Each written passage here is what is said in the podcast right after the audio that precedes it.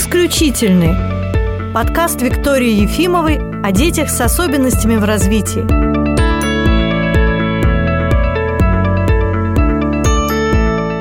Здравствуйте, дорогие слушатели! Сегодня мы продолжаем нашу серию эфиров об отоларингологии. И у нас сегодня в гостях Глеб Ильдарович Шарафеев. Здравствуйте, Глеб! Здравствуйте! Сегодня третья часть нашего триптиха, нашей трилогии. Мы уже поговорили об ушах, мы уже поговорили о горле. Правда, мы и в прошлый раз немножко уже залезли в нос, но сегодня у нас о носе. О чем мы сегодня будем говорить, Глеб? Созрела тема, созрел вопрос о носовых кровотечениях. Решили мы осветить этот вопрос важная тема, потому что носовые кровотечения встречаются часто, и они очень пугают иногда и детей, и родителей, поэтому, конечно, важно знать подробности. Да, ну, я просто недавно совсем делал пост э, в Инстаграме по поводу носовых кровотечений. Вот я решил разделить немножко так условно все кровотечения на три части по локализации, откуда кровит. Нос можно разделить условно на три части. Это преддверие носа, середина и задняя треть носа. Соответственно, можно также и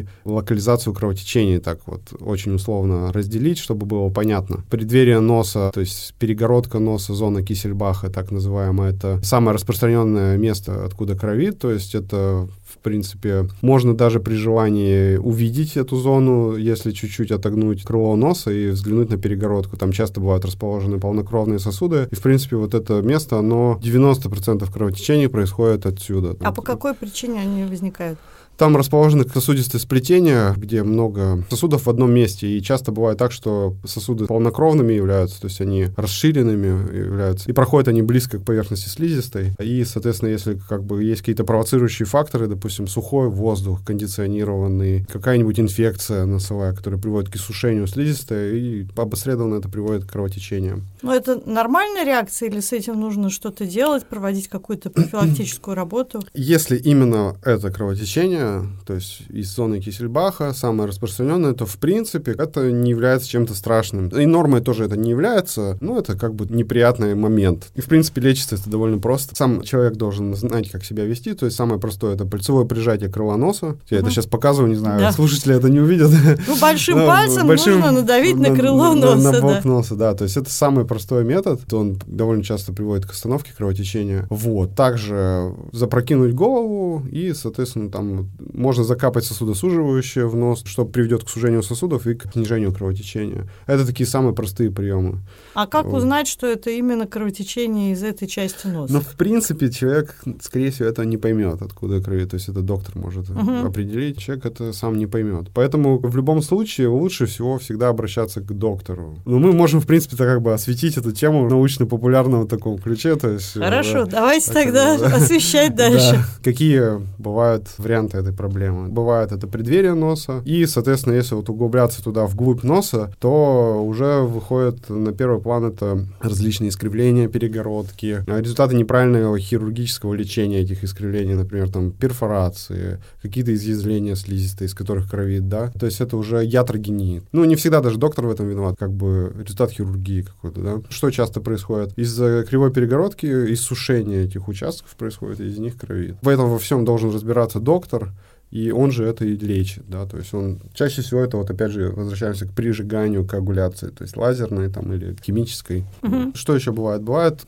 не так часто, как первые два перечисленных, но тоже один из вариантов это различные новообразования носа. Реже, да, 90% это вот зона Кисельбаха, потом различные девиации на свой перегородке, и вот там бывает, что какие-то новообразования разрастаются, но это уже как бы серьезные вопросы, то есть это уже не так все просто. Поэтому тут вот эту грань от простого кровотечения до какого-то сложного, его сложно так вот человеку самому определить. А бывают вот. какие-то кровотечения, которые вообще не с носом связаны, а с э, чем-нибудь там кровоснабжением шеи, головы? Но все равно это кровит из носа. Все равно человек обратится, скорее всего, к врачу в первую очередь с носовым кровотечением. Ну, а часто вот у детей так бывает, если насморк, то сначала это просто насморк, а потом, опять же, если ребенок много сморкается, то возникают кровотечения. Нужно тоже что-то специальное с этим делать? Лечить нужно причину. Скорее всего, механизм такой, что процесс какой-то гнойный, затяжной идет, он приводит к иссушению слизистой, к воспалению и, соответственно, кровотечению. Нужно решать проблему, которая привела к этому. Вот с этим разбирается доктор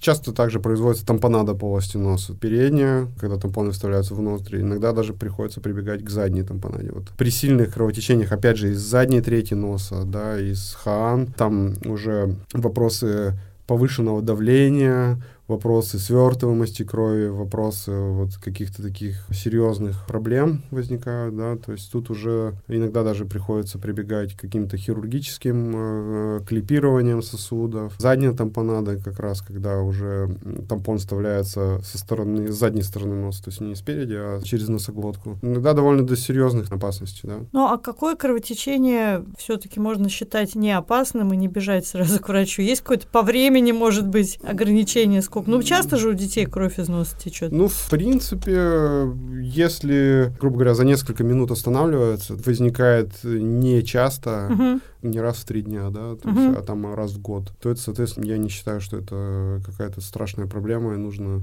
быстро бежать к доктору. Особенно, если там травма какая-то произошла. Но он практически норма, да. Ну, получил в нос, да, это понятно. А вот когда ни с того ни с сего, это странно. Ни с того ни с сего, да. У взрослого человека, да, там стоит задуматься, давление измерить, да, риноскопию сделать, осмотр носа, может быть, даже эндоскопию носа, посмотреть, что в носу, нет ли каких-то нарушений анатомии, или, может быть, может, уже какие-то серьезные, да, вопросы. Ну, да, деградация, это, конечно, больше к доктору вопрос. Еще раз, вот у ребенка ребенка пошла кровь из носа в школе, например, угу. что нужно порекомендовать тут ему сделать, как а, себя ну, повести? Вообще, конечно, пальцевое прижатие, опять же, кровоноса. Угу.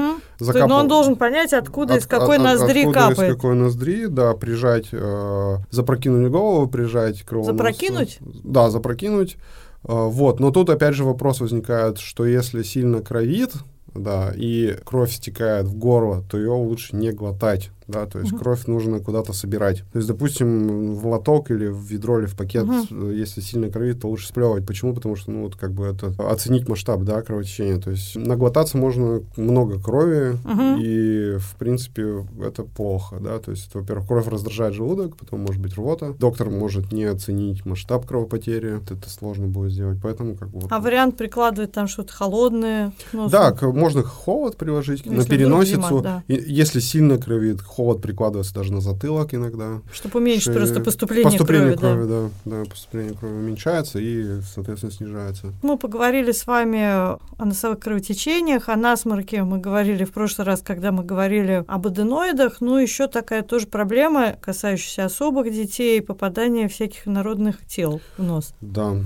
сталкивался да, с, с пациентами. Долго инородные тела пребывали в полости носа, они уже превращались, можно сказать, в ринолиты, то есть в камни такие. То есть происходит такое обрастание, минерализация инородных тел. Они становятся вот. частью тела. Они, да, то есть наоборот, точнее, тело с ними борется, оно их э, обволакивает отделяемым, которые просто превращаются в камень. Вот, то есть на моей памяти доставал я и какие-то резиновые шайбы, прокладки из носа, какие-то инородные тела. Обсуждали в прошлый раз мы с вами, что батарейки сейчас частая проблема. Именно ну, бат... батарейки маленькие имеется в виду, да, потому да, что да. мы, наверное, ввели там всех смотрителей эфира в ужас, все представили себе, как ребенок батарейку пальчиковую все в нос запихивает. Тут, да, пояснение, что это вот такие маленькие, плоские, да, кругленькие, на таблетки похожи. Таблеточки, да, такие маленькие. А удаление этих предметов под наркозом тоже производится? Ну, в некоторых случаях, да. Если ну, наверное, что же глубоко там засунуто. Зависит от ребенка, от его психологического состояния, от глубины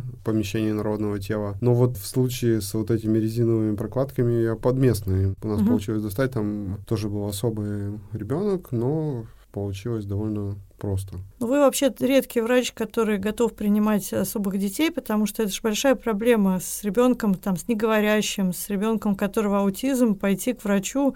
Ну, они вообще, дети, боятся врачей, да? да?